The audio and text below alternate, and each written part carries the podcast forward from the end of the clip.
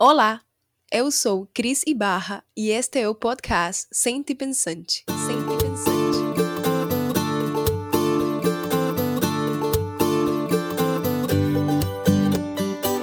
Está começando agora o segundo episódio desta primeira temporada. Este programa é muito especial porque está diretamente relacionado com o nome do nosso podcast, Sente Pensante. Conversaremos sobre Fals Borda e o conceito de sentir pensar.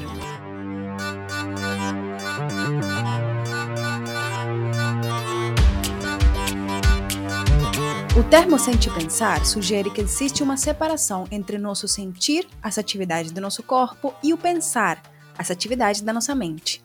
A proposta do design sentir pensante é unir o sentir e o pensar, o corpo e a mente.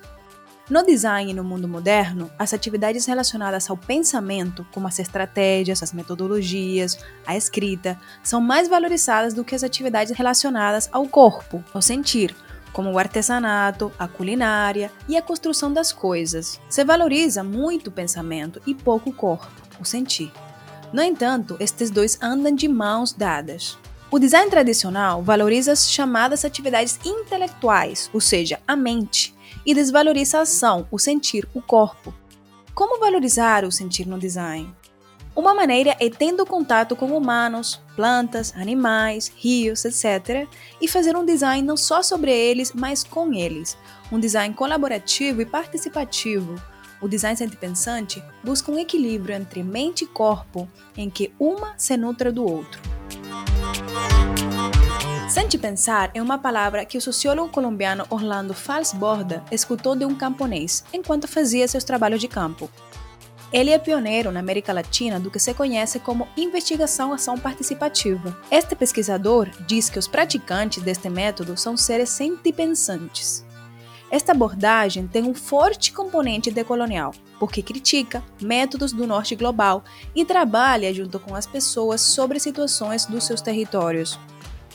Para cada pessoa, a palavra sente pensar tem significados diferentes. O que significa para você que está ouvindo este programa?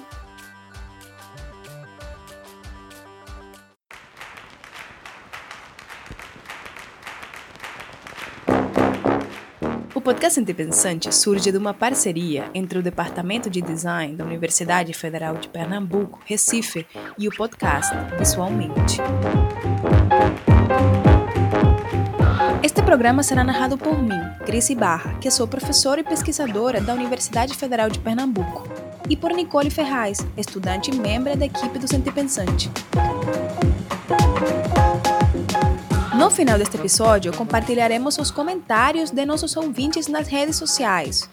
Teremos este espaço em todos os episódios desta temporada para interagir com vocês, nosso público. Siga o podcast Independente nas redes sociais. Comente, compartilhe o programa com seus amigos e não deixe de escutar os episódios disponíveis em todos os tocadores de podcast.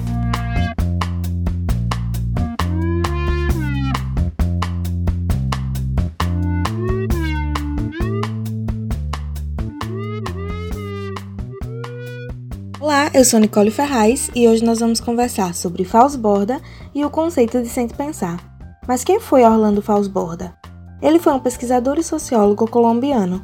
É considerado como um dos pensadores latino-americanos mais importantes e um dos principais expoentes da investigação ação participativa. Foi fundador da Faculdade de Sociologia da Universidade Nacional da Colômbia e trabalhou como vice-ministro de Agricultura e Desenvolvimento Rural do mesmo país. Nos anos 70, criou a Fundação para Investigação Ação Participativa e ainda nos anos 70 trabalhou com o educador brasileiro Paulo Freire. Foi autor de diversos livros, escritos em inglês e espanhol, e ganhador do importante prêmio Malinowski Award, concedido como reconhecimento de uma vida dedicada às ciências sociais.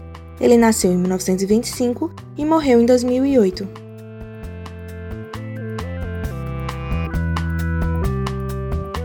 Nos anos 70, Fals Borda se propôs a fazer um trabalho de pesquisa que tivesse mais impacto social.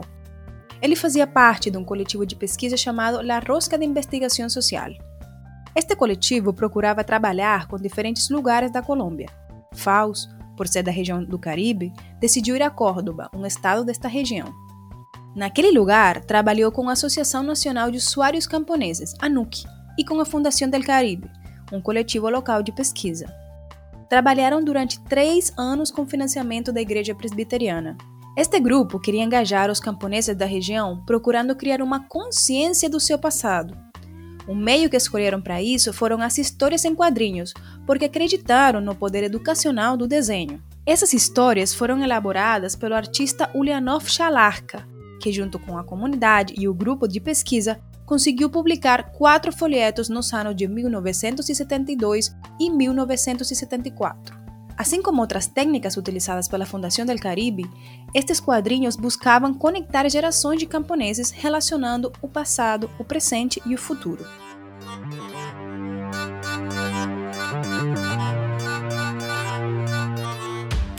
Este programa surgiu de duas entrevistas realizadas separadamente com os pesquisadores Victor Negretti e Joan Rappaport. Como nosso enfoque é design, focamos na parte de criação participativa de quadrinhos e fomos tecendo uma trama com as falas dos dois pesquisadores. Joan Rappaport é doutora em antropologia e professora da Georgetown University em Washington, D.C. Ela é autora de diversos livros e tem focado grande parte da sua carreira acadêmica a pesquisas com comunidades e povos indígenas colombianos. Nos últimos 12 anos, a pesquisadora tem se dedicado a estudar o trabalho de Fausborda e a história da investigação-ação participativa. Deste trabalho surgiu seu livro mais recente, O Covarde Não Faz História, publicado em espanhol e inglês. Victor Negrete é um pesquisador social e jornalista colombiano. Nos anos 70, junto com Orlando Fausborda e organizações camponesas, realizou trabalhos dentro do que se viria a conhecer como investigação-ação participativa. É autor de diversos livros, revistas, cartilhas e vídeos e atualmente é diretor do Centro de Estudos Sociais e Políticos da Universidade del Sinu, na Colômbia. Com Victor Negretti e Joan Rappaport, conversamos sobre os quadrinhos realizados pelo grupo de pesquisa para motivar os camponeses em relação à luta pelo território. Este formato foi escolhido porque o público rural gostava de ler histórias como Denis Pimentinha, Luluzinha, Tarzan, entre outros. Joan nos contou como a imaginação é fundamental para um processo de pesquisa. Não só para os pesquisadores, mas também para os co-pesquisadores, neste caso, as organizações camponesas. Ela explicou como nesse processo foram realizadas encenações para que os camponeses se imaginassem como lutadores pelo território. Abordamos também o conceito de investigação-ação participativa, e os pesquisadores nos falaram como para Fals Borda, os modelos de pesquisa provenientes do norte global não eram aplicáveis à realidade colombiana. Victor Negretti nos contou que junto com a Fundação del Caribe, Fals Borda queria criar um movimento adaptado às condições do país. Além disso, John Rappaport nos falou da importância de estudar a história das ciências sociais. Ela diz que é importante conhecer as abordagens que vêm do sul global, mas para isso é necessário fazer o trabalho de arquivo, um trabalho arqueológico para montar as peças da história. Ela termina essa parte com uma frase que eu gostei muito e com a qual me identifico. Pesquisar não é coletar informações, é imaginar possibilidades. Terminamos nossas conversas com o que seria o conceito de sentir pensar. Agora vamos às entrevistas. Antes de cada intervenção, farei um pequeno resumo da fala de cada entrevistado. Victor Negretti nos conta que nos anos 70 participou da equipe de Falsborda. Muitas das ações realizadas por ele foram guiadas pelos ensinamentos das organizações camponesas dos anos 20, na região do Caribe colombiano. Ele explica que um membro da equipe encontrou anos depois a Juana Julia Guzmán, uma das líderes do movimento camponês dos anos 20.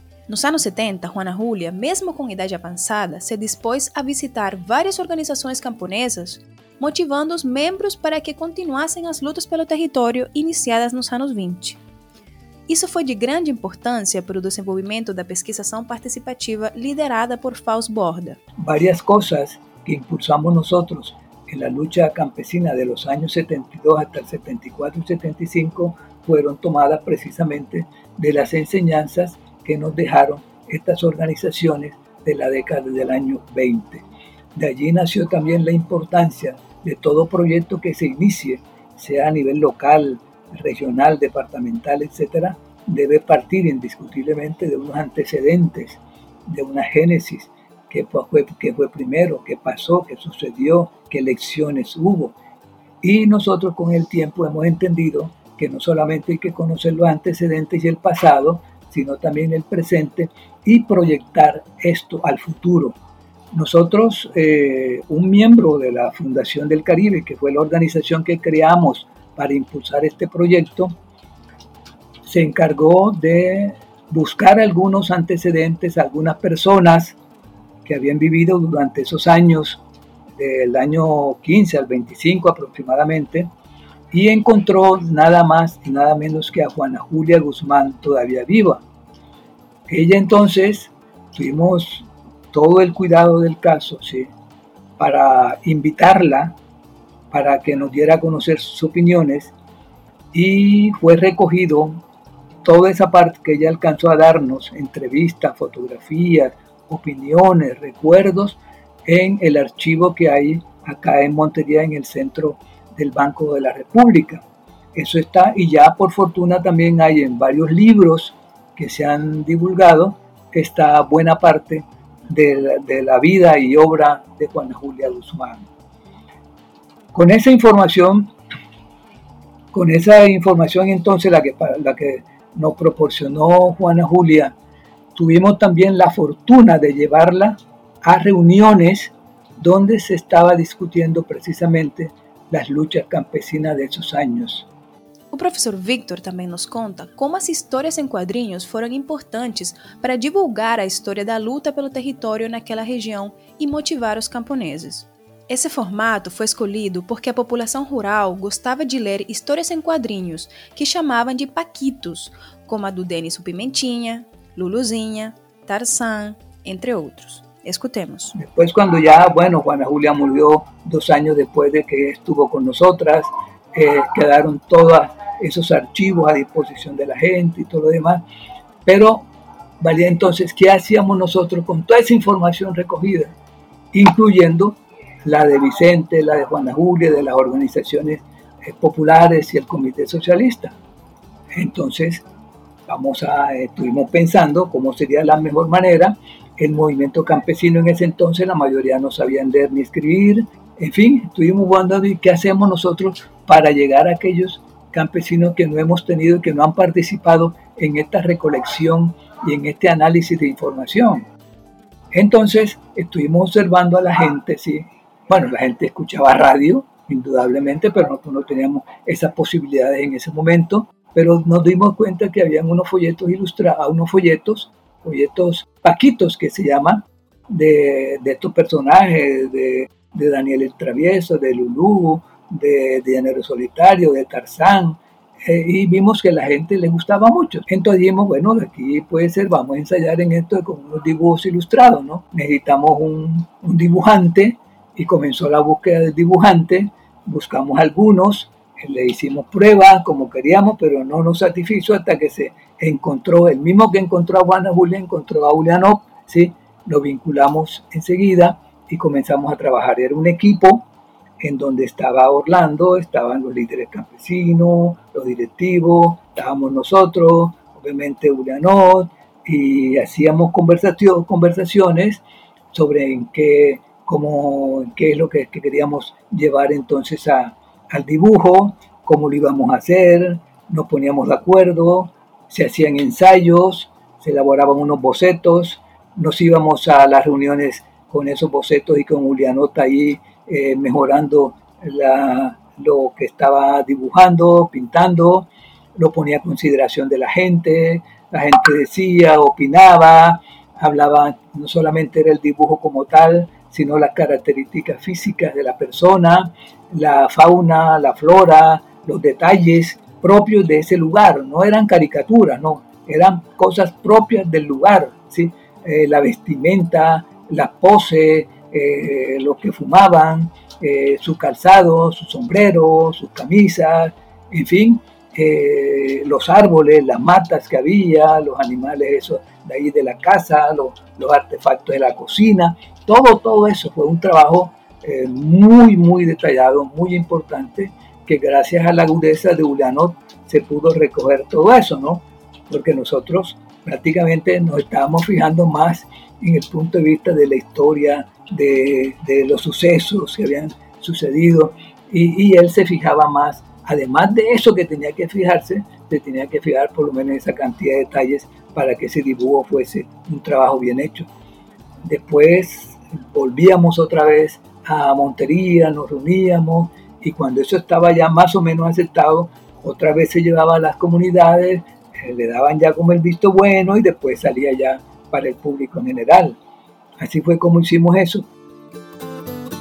A professora Joan nos explica que a imaginação teve um papel fundamental nos processos de pesquisa de Fausto Borda e seus colegas naquela época. Os membros da Fundação del Caribe, para realizar um processo de pesquisa verdadeiramente participativo, tinham que conhecer e imaginar o mundo dos camponeses. Além disso, os camponeses dos anos 70 tinham que imaginar-se como lutadores pelo território para reivindicar seus direitos junto aos fazendeiros. Uma das maneiras de estimular a imaginação foi através de quadrinhos e dos chamados sociodramas, em que personificavam atores da luta pelo território como os camponeses heróis, os fazendeiros, policiais, entre outros. Ulianov Chalarka, autor dos quadrinhos, também utilizou a imaginação, ao desenhar heróis camponeses que não conhecia e que buscavam inspirar os camponeses dos anos 70. Pues por ambos lados, los miembros de la fundación y los campesinos tenían que ejercer su imaginación. Por un lado, los de la fundación tuvieron que ponerse en, en, los zapatos de los campesinos, entender su situación, entender lo íntimo, lo local, porque llegar a un análisis más global también requiere entender íntimamente lo que está pasando a, todas las personas. Los campesinos tenían que imaginarse como luchadores, como luchadores her herederos de personas identificables. Cada una de las historias gráficas tiene un narrador. Son narradores que eran conocidos. O sea que las caras de los ancianos de la comunidad están ahí. Entonces la gente puede imaginarse como luchador. Y esa era una de las ideas, que eso no sirviera simplemente como un pasatiempo, leer un cómic. Era, era para que la gente se asumiera el mismo papel que estos narradores. También la gente tenía que imaginarse como investigador. ¿Y cómo hacían eso? Por ejemplo, había cursillos, había talleres en donde hacían sociodramas, en donde la gente tenía que actuar en el papel de un hacendado, en el papel de, Juana Julia, en el papel de Vicente Adamo, que era un, socialista italiano que, que ayudó a fundar los baluartes. Y a la vez los miembros de la fundación tenían que imaginarse hasta físicamente como actores de, principios del siglo, porque Chalarca necesitaba modelos para poder dibujar. Podemos definir a investigação ação participativa? É uma tarefa difícil. A professora Joan procura definir o que seria esta metodologia, ela diz que é uma aproximação a como trabalhar horizontalmente com as pessoas sobre seus próprios problemas. Nesta abordagem, se utilizam aspectos históricos dos participantes para engajá-los em questões do presente, ou seja, ressuscitar lutas do passado em ações atuais. É uma aproximação a, como trabalhar horizontalmente com a gente, a gente sendo co-investigadora sobre seus próprios problemas para poder definir cuáles aspectos de su experiencia valdría la pena resucitar en las luchas del presente. Hacerlo participativamente, que no significa que todos hagan investigación de la misma forma.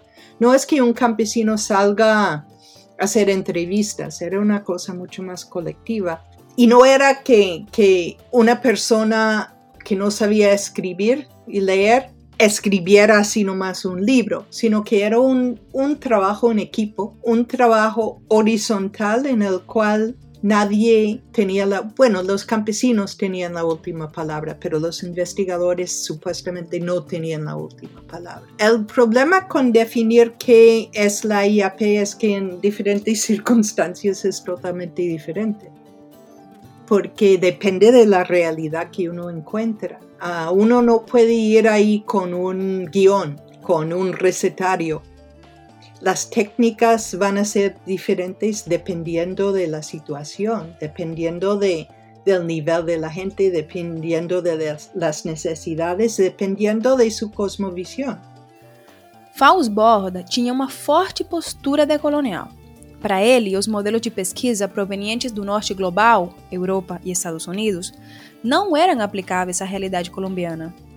João explica como Fausto Borda fez uma crítica a esses modelos, criando métodos alternativos que surgiram da própria realidade latino-americana.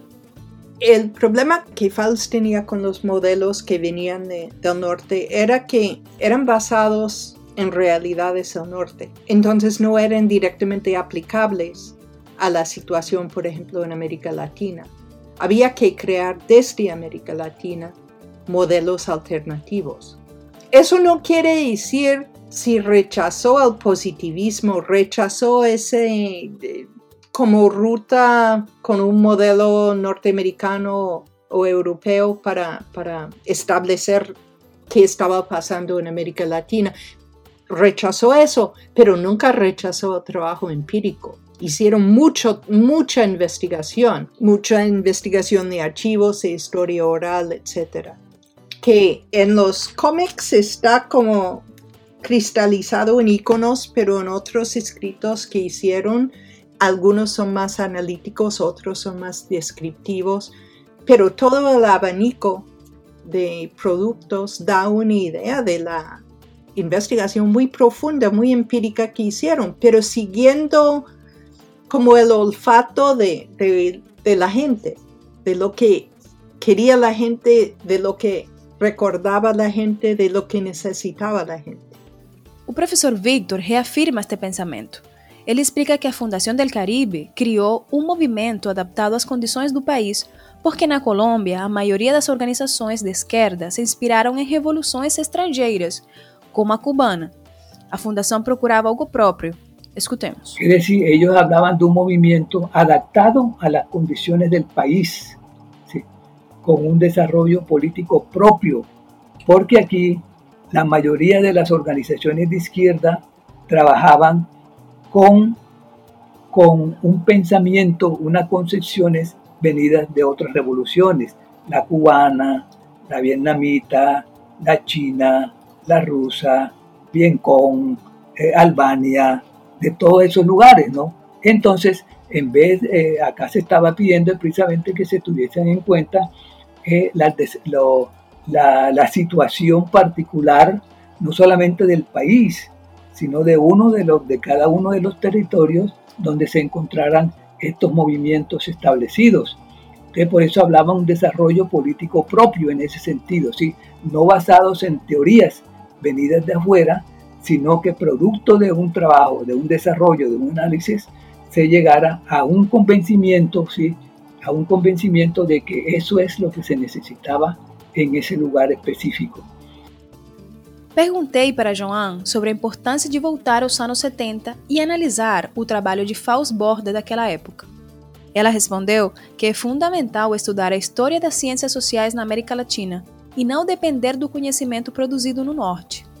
Joan afirma que há muitas abordagens criativas e interessantes que vêm do Sul, mas é necessário fazer o trabalho de arquivo.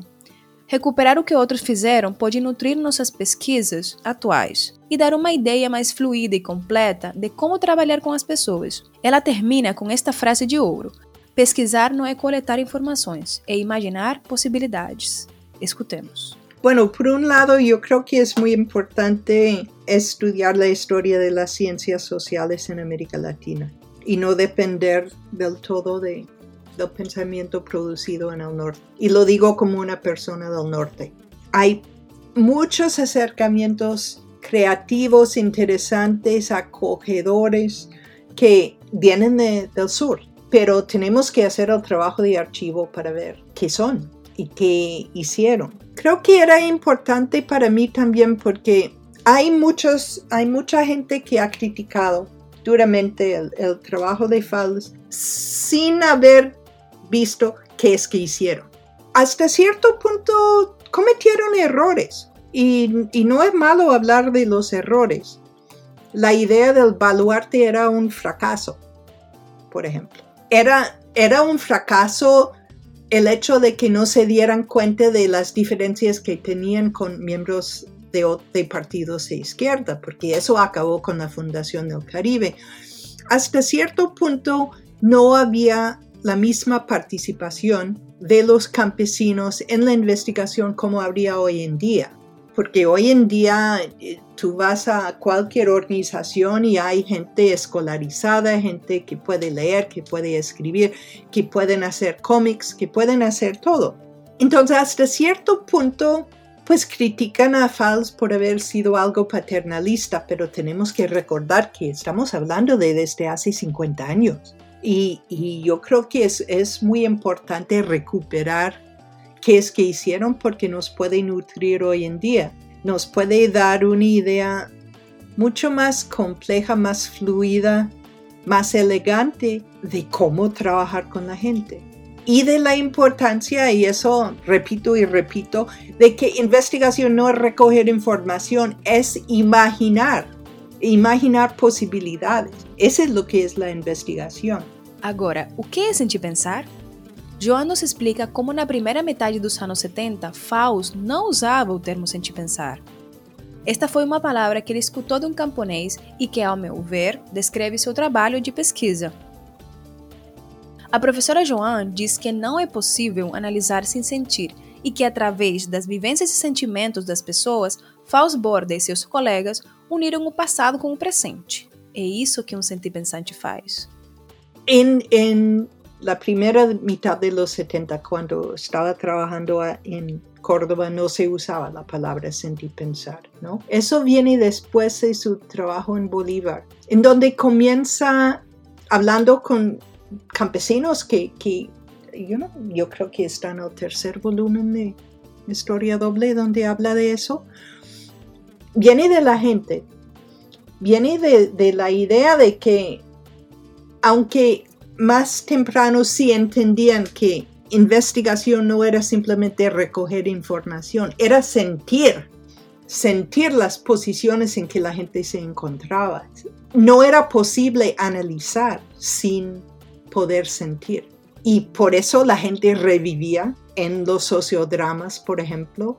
Por eso hice unas comparaciones entre algunas de las viñetas de Chalarca y las fotografías que están en el archivo de Falsborda, en donde dibujan algo de 1920, pero si tú ves la foto de la Antioqueña en el 72, tomaban la, el motivo, el símbolo, un árbol o lo que sea de la foto. Entonces lo que están haciendo es uniendo a través del sentimiento de, la, de, de las vivencias de la gente están uniendo el pasado con el presente y eso es lo que hace un sentipensante. Y eso es lo que querían hacer con la IAP.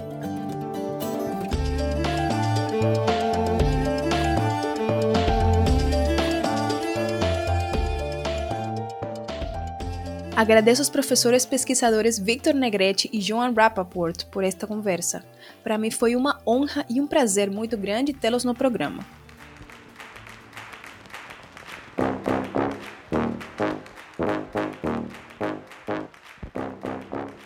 Olá, aqui quem fala de novo é a Nicole Ferraz. Nessa sessão do episódio, responderei alguns comentários que vocês têm enviado nas redes sociais.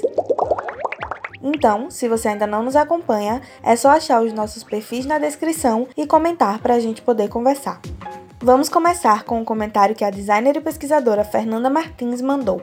Passando para dizer que amei o podcast Sempre Pensante. Sucesso! Obrigada pelo apoio, Fernanda. Para nós é uma honra ter você como ouvinte do Sempre Pensante. A professora Bibiana Serpa deixou a seguinte mensagem: Parabéns pelo projeto. Vai ser um marco importante para esses diálogos latino-americanos. Já está sendo. Viva! Obrigada, Bibiana. Ficamos felizes que o podcast já esteja trazendo discussões tão importantes para os e as designers que estão ouvindo. A designer Renata Gamelo também nos mandou um comentário falando: A trilha sonora é uma elegância à parte. Que bom que gostou, Renata! Os nomes das músicas usadas ficam na descrição do programa. Dá uma olhadinha lá se quiser saber mais. Marcelo Paiva comentou no nosso site. Fascinante o estudo da doutora Lesliane Noel e principalmente a influência de Paulo Freire no trabalho dela, viajando e estudando em universidades diversas em vários continentes, buscando a pluralidade no ensino acadêmico.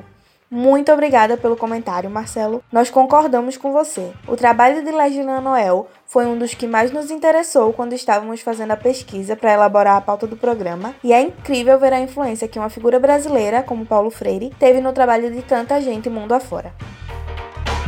Depois do primeiro episódio, descobrimos que temos ouvintes do Centro Pensante em várias partes do mundo. Gostaríamos de agradecer a audiência da Colômbia, Estados Unidos, Inglaterra, Índia, Suécia, Países Baixos, Alemanha, México, Portugal, Dinamarca, Itália, Panamá e, claro, Brasil, de estados como Pernambuco, Rio de Janeiro, Paraná, São Paulo, Minas Gerais, Ceará, Paraíba, Alagoas e muitos outros.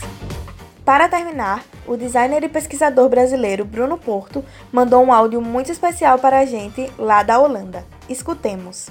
Olá, aqui é o Bruno Porto, designer e pesquisador, falando da Holanda. Eu acabei de escutar o primeiro episódio do Senti Pensante com a designer e pesquisadora Leslie Ann Noel e gostei muito a respeito da, da pesquisa de doutorado, principalmente no que diz respeito às, às reflexões feitas em cima de um currículo básico de cursos de design. Então eu achei a, a escolha da, do tópico da, da entrevistada, a forma como a conversa foi conduzida muito, muito fortuito, muito hábil. E vou continuar, claro, escutando o Sentir Pensante, já está na minha lista de podcasts. Adoramos sua mensagem, Bruno. Ficamos honradas com a sua audiência e com o seu apoio ao programa.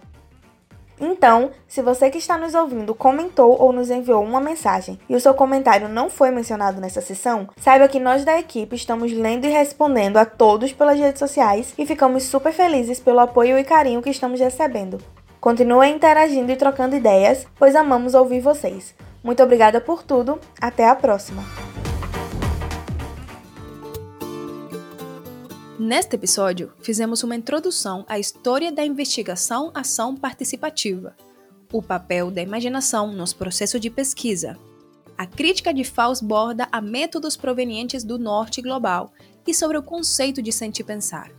Eu, Cris Barra, fui sua anfitriã. Este podcast está sendo desenvolvido como projeto de extensão do Departamento de Design da Universidade Federal de Pernambuco, Brasil. As estudantes participantes são Ana Letícia Ramos, Débora Andrade, Clara Oliveira, Nicole Ferraz e Taíli Ramos. Daqui a 15 dias teremos uma conversa com o antropólogo Salvador Chavelson sobre cosmopolítica animal e vegetal, bem viver e ideias para superar o capitalismo. Até lá! Para a produção desta primeira temporada, o Sentipensante foi contemplado no edital Criação, Fruição e Difusão LAB-PE da Secretaria de Cultura do Estado de Pernambuco.